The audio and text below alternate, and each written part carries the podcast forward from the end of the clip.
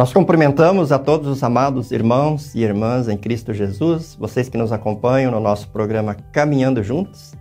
E estamos retornando com o nosso programa, o primeiro programa do mês de maio deste ano 2022. E o mês de maio aqui no programa Caminhando Juntos é um mês especial. Sabe por quê? Porque no dia 31 de maio, a GELB, a Juventude Evangélica Luterana do Brasil, comemora 97 anos de história. É isso aí. A nossa GELB é a liga mais idosa. A Liga de Jovens é a liga mais idosa da nossa querida Igreja Evangélica Luterana do Brasil. Tem uma história mais longa. Portanto, celebrando 97 anos. E eu fui convidado pelo Conselho Geral da GELB, também pelos pastores conselheiros, a nesse mês de maio abordar a temática dos jovens. Com muita alegria, tenho o privilégio de participar junto com o pastor Martinho Zonta também de alguns fóruns falando sobre a, o jovem e a igreja, a igreja e o jovem, né? a relação do jovem com a igreja, da igreja com o jovem. E quero também aproveitar então esse mês de maio para compartilhar algumas reflexões sobre o jovem. Fazendo então assim uma homenagem a Gelbe, que está comemorando os 97 anos de história, e ao mesmo tempo um desafio para mim, para você, para todos nós, para toda a igreja, e não falo só da IELB, falo da igreja cristã, que tem o desafio de ser uma igreja relevante, uma igreja contextualizada para o jovem, para o jovem é, desse século 21. Então, nós queremos, com muita alegria, saudar especialmente os jovens, é, parabenizar a GELB e desejar que Deus abençoe os nossos programas aí no mês de maio, vamos refletir sobre esse tema, e que Deus abençoe toda a programação da GELB, toda a programação da IELB, toda a programação da igreja alusiva a, ao aniversário da Juventude Evangélica Luterana do Brasil. Quero deixar um incentivo que você curta a nossa live, que você compartilhe a nossa live, porque à medida em que você for compartilhando e também curtindo a nossa live, você vai estar possibilitando que esta mensagem é, chegue a mais pessoas. E o nosso grupo, na nossa reflexão, se torne maior e o grupo de pessoas que vai estar agindo e trabalhando por esta causa tão nobre, que é a causa dos jovens, cada vez será maior e mais forte. Isso vai certamente redundar em louvor, honra e glória ao nosso Deus e também em benefícios ao trabalho da igreja com os jovens. O texto que eu quero é, fundamentar essa nossa reflexão é o texto de lá do Antigo Testamento, livro do profeta Joel, capítulo 2, a partir do versículo 28. Aqui tem uma promessa impressionante já no Antigo Testamento sobre o envio do Espírito Santo. E aí, de repente, você vai me perguntar, mas o que, que tem a ver o Espírito Santo com o jovem? Tem tudo a ver. Tem tudo a ver especialmente no que se refere ao trabalho com o jovem. Olha o que, que diz Joel, capítulo 2, a partir do versículo 28. Eu vou fazer primeiramente a leitura aqui na versão Almeida, revista e atualizada. Diz assim: E acontecerá depois que derramarei o meu espírito sobre toda a carne. Os vossos é, filhos e as vossas filhas profetizarão Vossos velhos sonharão e vossos jovens terão visões. Vossos jovens terão visões. Até sobre os servos e sobre as servas derramarei o meu espírito naqueles dias. Mostrarei prodígios no céu e na terra, sangue, fogo e colunas de fumaça. O sol se converterá em trevas e a lua em sangue, antes que venha o grande e terrível dia do Senhor. Então veja que é uma palavra profética do profeta Joel, se referindo especialmente ao final dos tempos, né, em que já poderão ser vistos os sinais que demonstram a proximidade da vinda do Filho de Deus. E observa que todos estão inclusos nesse projeto de Deus. Os velhos, né, os jovens, os servos, as servas, enfim, todas as pessoas. E qual é o objetivo final? Versículo 32. E acontecerá que todo aquele que invocar o nome do Senhor será salvo.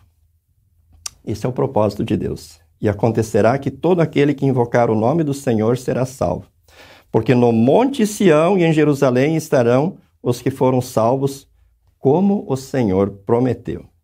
E entre os sobreviventes, aqueles que o Senhor chamar.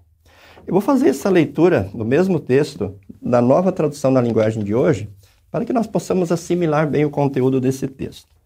É Joel capítulo 2, a partir do versículo 28. Eu vou ler até o 31. O Senhor diz ao seu povo: Depois disso eu derramarei o meu espírito sobre todas as pessoas. Os filhos e as filhas de vocês anunciarão a minha mensagem, e os velhos sonharão e os moços terão visões. Até sobre os escravos e as escravas eu derramarei o meu espírito naqueles dias. Farei com que apareçam coisas espantosas no céu e na terra. Haverá sangue e fogo e nuvens de fumaça. O sol ficará escuro e a lua se tornará em cor de sangue antes que chegue o grande e terrível dia do Senhor. Vou ler também o versículo 32 que diz: Então todo aquele que pedir ajuda do Senhor será salvo, pois o Senhor prometeu que todos os que não tiverem sido destruídos estarão no Monte Sião, em Jerusalém. Aqueles que o Senhor escolheu serão salvos. Então, queridos irmãos, vocês percebem que esse projeto do qual fala o profeta Joel não é um projeto humano. Não é um projeto é, elaborado por pessoas, mas é um projeto elaborado e executado pelo próprio Deus. É Deus falando o que ele vai fazer. E nesse projeto de Deus de anunciar a salvação para que todo aquele que invocar o nome dele seja salvo, Deus inclui todas as pessoas. E aliás, outro destaque: Deus trata todas as pessoas da mesma maneira. Não existe ninguém melhor, porque todos pecaram, todos estão exatamente na mesma condição diante de Deus. E todos são alvos da graça de Deus. Né? Todos pecaram, mas a graça de Deus é para todos. E Deus quer alcançar todos. E todos aqueles que ele já alcançou, ele quer utilizar como seus instrumentos, como suas ferramentas para alcançar e resgatar outras pessoas. Coloco isso a título de introdução e fundamentação do nosso tema de hoje, que eu não anunciei ainda, mas o tema é o seguinte: juntos derrubando os mitos que dificultam o acolhimento e a integração do jovem na igreja. Nós vamos fazer vários, vários programas sobre esse tema. Nós vamos dar vários enfoques nesse nosso programa Caminhando Juntos sobre a temática do jovem. Hoje eu quero enfatizar a questão das, dos mitos, ou nós poderíamos dizer das barreiras que a própria igreja levanta, que nós mesmos levantamos e que dificulta o trabalho de jovens. E eu quero colocar para vocês aqui, irmãos, muitas coisas com base na minha experiência pastoral. Eu fui pastor na congregação Paz, na paróquia Paz de Vila Velha, no Espírito Santo, ao longo de cinco anos e meio.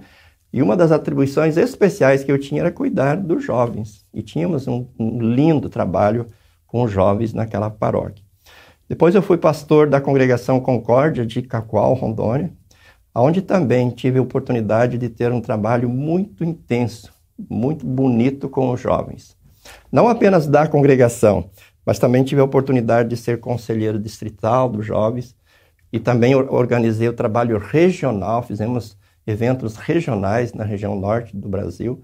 Então, assim, com base nesta caminhada que eu quero compartilhar algumas experiências Hoje falando então de certos mitos que se criaram e que atrapalham o trabalho com jovens. E o primeiro mito que eu destaco aqui é o seguinte: o pastor dos jovens precisa ser jovem.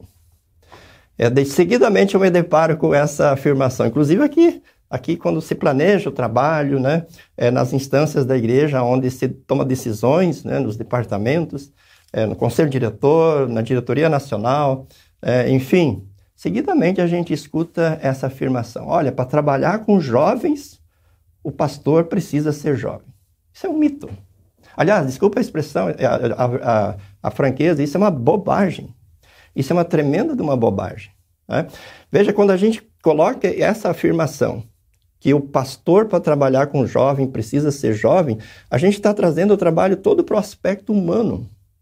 É como se um humano fosse ajudar o outro humano a permanecer no caminho, a permanecer na igreja, a se tornar forte, a fazer a obra do Senhor. Veja o texto de, de, de Joel. É uma obra de Deus. Deus derrama o seu Espírito Santo. E Deus Espírito Santo é que convence o velho e leva o velho a ter sonhos. Deus Espírito Santo que convence o jovem e leva o jovem a profetizar. E profetizar aqui não é anunciar coisas estranhas, é, é viver e anunciar a palavra de Deus. É Deus Espírito Santo que faz o servo e a serva, o escravo e a escrava, o livre, enfim. É Deus Espírito Santo que age em todos e realiza a obra de Deus através dos meios da graça: batismo, palavra e santa ceia. Então veja, quando eu afirmo, ou quando eu defendo a tese de que o pastor para trabalhar com o jovem precisa ser jovem, eu estou ignorando este fato de que o pastor é um instrumento que vai manejar as ferramentas de Deus, os sacramentos e a palavra. É evidente, queridos irmãos, que o jovem, ele vai talvez ter algumas vantagens, o pastor jovem, porque ele vai estar mais assim dentro da linguagem do jovem. Ele talvez vai estar um pouco mais é, próximo no que se refere à cultura do jovem, aos anseios do jovem a, aquilo que a juventude está vivendo naquele momento na cidade, no estado, no país e no mundo. Mas não é isso que vai ser determinante. Não é isso que vai fazer a diferença no trabalho com jovens. O que o jovem precisa é de um pastor que esteja junto dele. E de um pastor que esteja junto com o jovem e pregue ao jovem lei e evangelho. Que através da palavra mostre ao jovem o que ele é pecador, e que o pecado o afasta de Deus, e que o pecado o leva à morte, e não apenas à morte física, mas à morte eterna, o leva à condenação. E o pastor também precisa pregar evangelho ao jovem, procurando levá-lo aos braços de Deus, é, onde ele encontra o consolo, onde ele encontra o fortalecimento, onde, onde ele é capacitado a, a viver e compartilhar a sua fé com o seu semelhante. Pastor é, pode ter 90, 100 anos, pode ter 70, 80 anos de ministério. Se ele ama o jovem e se ele trabalha com os jovens, utilizando as ferramentas de Deus, que são a palavra e os sacramentos, ele vai realizar um grande trabalho com os jovens. Por isso eu queria convidar você a gente derrubar de vez esse mito. Porque se nós dissermos que o trabalho com os jovens precisa ser feito por pastores jovens, nós vamos estar entre aspas, desqualificando um grande percentual dos nossos pastores. Porque se nós olharmos o nosso quadro de pastores, a grande maioria está acima dos 40, 50 anos de idade. Um pequeno grupo que está abaixo dos, dos 40 anos de idade.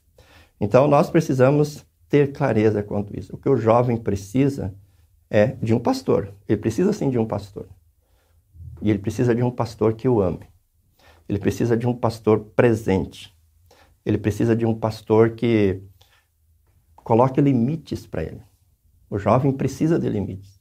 E não são os limites estabelecidos pelo pastor, pela mente do pastor. São os limites estabelecidos pela palavra de Deus, pelos mandamentos de Deus, pelos santos dez mandamentos de Deus. O jovem gosta de alguém que coloca limites, mas que coloca limites com amor, com firmeza, com sabedoria mostrando ao jovem que esses limites são para o seu próprio bem, para que ele possa se relacionar com Deus, consigo mesmo e com as pessoas da melhor forma possível, dentro de um projeto de vida é, é, estabelecido e, e, e produzido, desenvolvido pelo próprio Deus. Então, esse é o primeiro mito. O pastor dos jovens precisa ser jovem. Esse nós precisamos derrubar.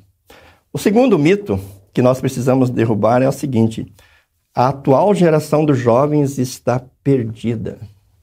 Não quer nada com Cristo e com a sua igreja. Meus irmãos, quantas vezes eu ouço isso e com muita tristeza. É como se essa geração fosse mais pecadora do que as gerações anteriores. Ou como se essa geração nascesse mais distante de Deus do que as gerações passadas. Não existe isso. Né?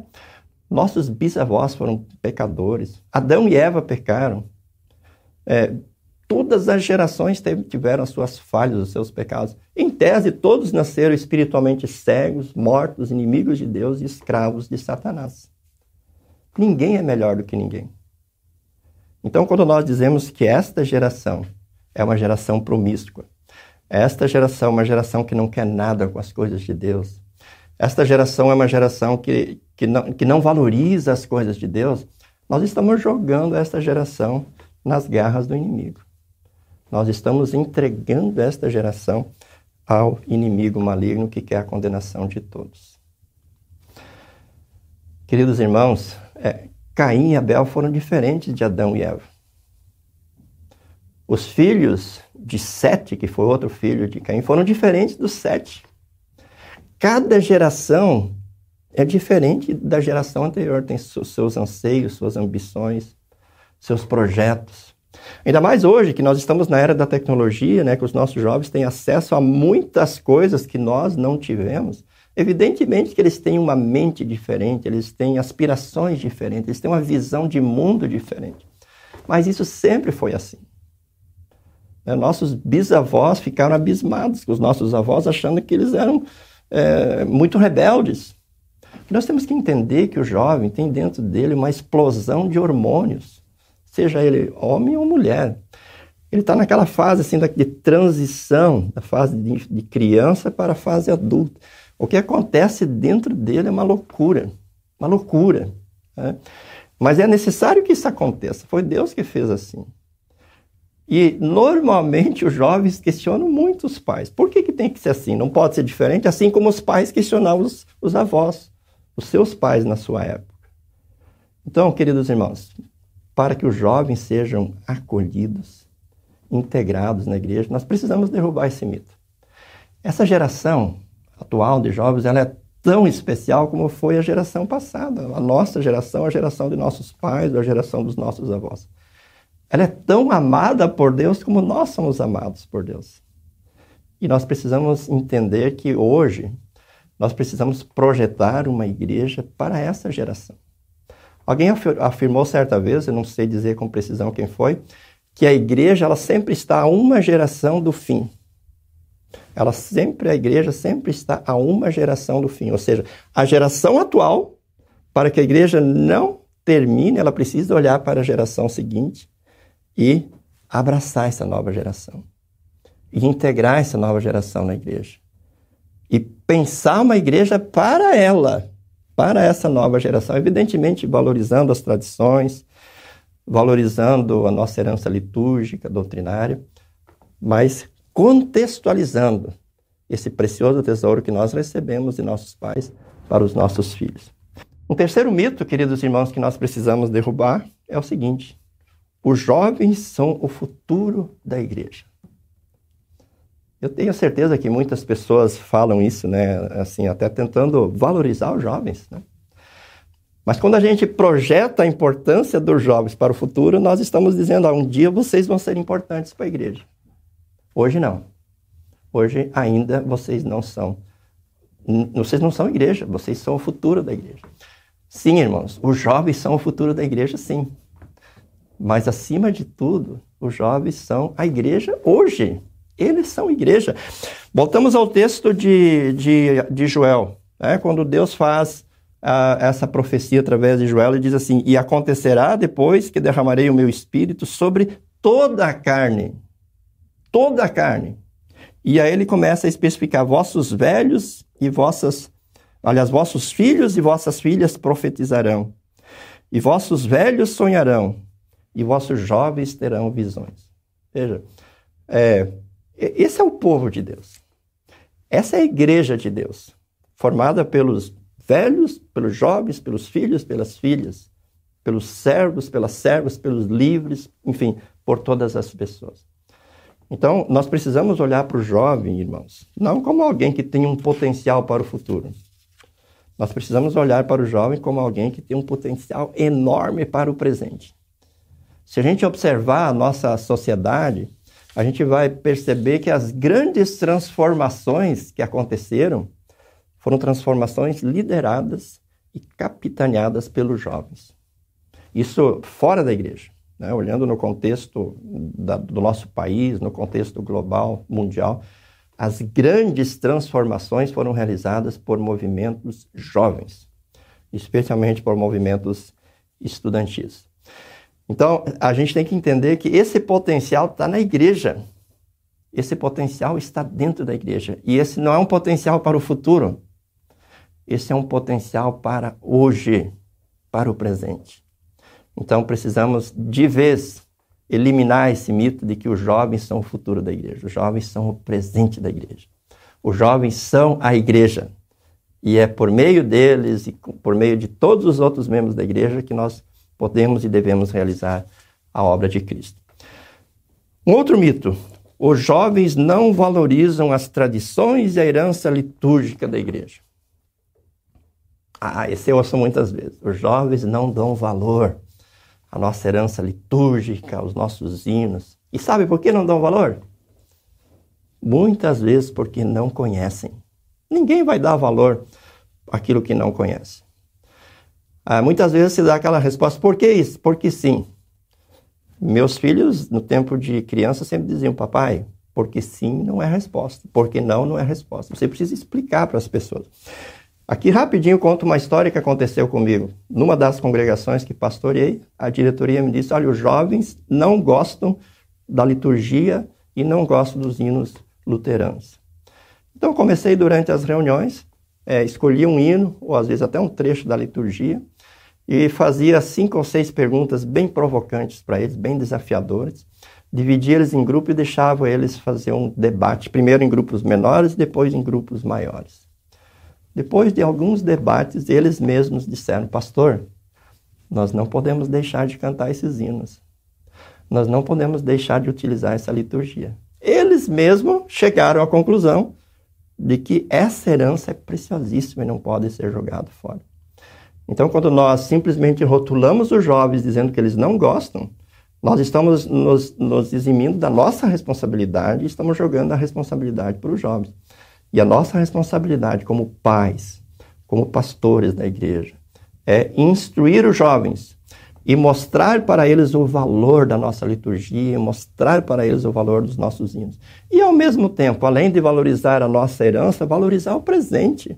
Quantos dons Deus tem dado para os nossos jovens para produzir hinos, cânticos maravilhosos, né? para pastores que produzem liturgias alternativas maravilhosas. Nós podemos fazer esse mix, né? nós podemos mesclar a bela tradição que nós temos e a bela produção contemporânea e utilizar tudo isso juntar tudo isso, não em cultos distintos, talvez, no mesmo culto, né? Para que o culto se torne o culto de todos, né? da geração mais velha, da geração mais nova, né? de todas as pessoas. Mas os jovens valorizam sim. Esqueça essa bobagem de que os jovens não dão valor. Os jovens dão valor sim para aquilo que eles conhecem e para aquilo que eles compreendem para aquilo que lhes foi ensinado. E um último, poderíamos aqui talvez enumerar vários mitos, mas eu pretendo só eh, enumerar mais um. Os jovens sempre precisam de novidades. Ah, o trabalho com os jovens é desafiador porque cada vez precisa ter algo novo. Quem disse isso? Pergunta para eles. Pergunta para o jovem se ele quer sempre uma novidade. É lógico que todo mundo gosta de novidade. Quem de nós não gosta de novidade? Mas é, a gente tem que colocar as coisas no devido lugar. Na nossa casa, quem de nós não gosta de uma comida diferente? Agora já pensaram se todo dia tem que fazer algo diferente? Como é que vai ficar a situação na nossa casa, na cozinha?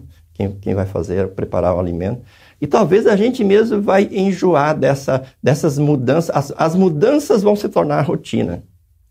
Assim também nas coisas de Deus. Evidentemente que é gostoso cantar um hino novo, é gostoso ter uma liturgia alternativa, mas todos nós precisamos de uma rotina. E todos nós precisamos repetir determinadas coisas. E os jovens também precisam. E se a gente usar um pouquinho de criatividade, a gente consegue fazer com que os jovens repitam, internalizem, assimilem determinadas verdades é, sem ter a necessidade de cada vez estar apresentando uma novidade para eles. Então, esse é um mito, né, de que o trabalho com jovens é desafiador, porque sempre precisa ter uma novidade. Não. Você pode, você pode estudar com jovens os Dez Mandamentos. Você pode estudar as seis partes do catecismo. Talvez o que seja importante fazer, nós vamos debater em outros programas isso, é você trabalhar a interdisciplinaridade, né? correlacionar as coisas é, é, entre si, relacionar as coisas com a vida, né? com o dia a dia, relacionar os, os estudos da instrução com o culto, é, o estudo bíblico dos jovens com o culto, com a vida diária das, dos jovens, isso sim, porque essa palavra, ela não é uma palavra desconectada da vida. A palavra de Deus, ela é viva, ela é eficaz, ela é real e ela é altamente é, atualizada. Ela diz respeito ao nosso dia a dia. E o jovem, ele é muito esperto, ele precisa perceber que essa palavra não é algo que ficou lá no passado. Não é algo desconectado da sua vida.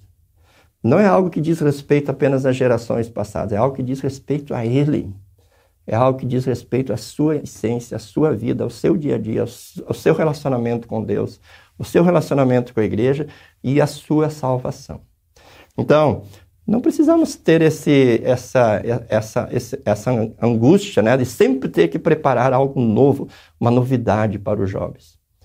Ah, o velho, né, repetido, a, velha e, boa sã doutrina, né, a velha e boa herança, não é, tradicional, não tradicionalismo. Tradicionalismo é, é, é, é normalmente um exagero, mas a tradição, a boa tradição, quando ela é devidamente colocada, repetida, né, para os nossos filhos, para as crianças, para os jovens, sempre vai colocar, é, principalmente quando for a palavra de Deus, a sã doutrina, vai colocar os nossos jovens sobre uma, uma base sólida, um caminho seguro, que vai conduzi-los é, em segurança para a vida eterna. Então, por hoje, queridos irmãos, eu queria deixar com você essa reflexão. Talvez você pense o seguinte: é, em outros mitos que de repente foram criados aí, que circulam em nosso meio e que acabam sendo obstáculos, que dificultam o trabalho com o jovem. Se você quiser escrever para mim, no próximo programa eu posso estar fazendo um destaque. E nos próximos programas, então, nós vamos falar mais de ações concretas, né? Vamos ser propositivos no sentido de ações que visam realmente acolher integrar o jovem para que ele caminhe conosco. Né? Ele que é a igreja de Cristo, é, a ele que Deus deu o Espírito Santo desde o batismo, sobre quem Deus derrama o Espírito Santo, e Deus quer agir nele e por meio dele para a sua glória e para a salvação de muitas pessoas. Mais uma vez, Gelbe, parabéns por esse mês de maio, parabéns pelos 97 anos, e fica o desafio para todos nós orarmos pela Gelbe e nos dedicarmos para que a Igreja Evangélica Luterana do Brasil seja cada vez mais a igreja que acolhe e que integra os jovens no corpo de Cristo. Forte abraço a todos vocês, até o próximo programa. Que a graça de nosso Senhor Jesus Cristo, o amor de Deus Pai a comunhão do Espírito Santo esteja com você e com todos, hoje e sempre. Amém. Até a próxima semana. Tchau, tchau. Para saber mais, entre em nosso site radiocpt.com.br e acompanhe nossa programação. Siga e curta nossos canais no youtube.com/radiocpt, facebook.com/radiodaiel e o nosso podcast no SoundCloud e Spotify. E compartilhe a mensagem de Cristo para todos.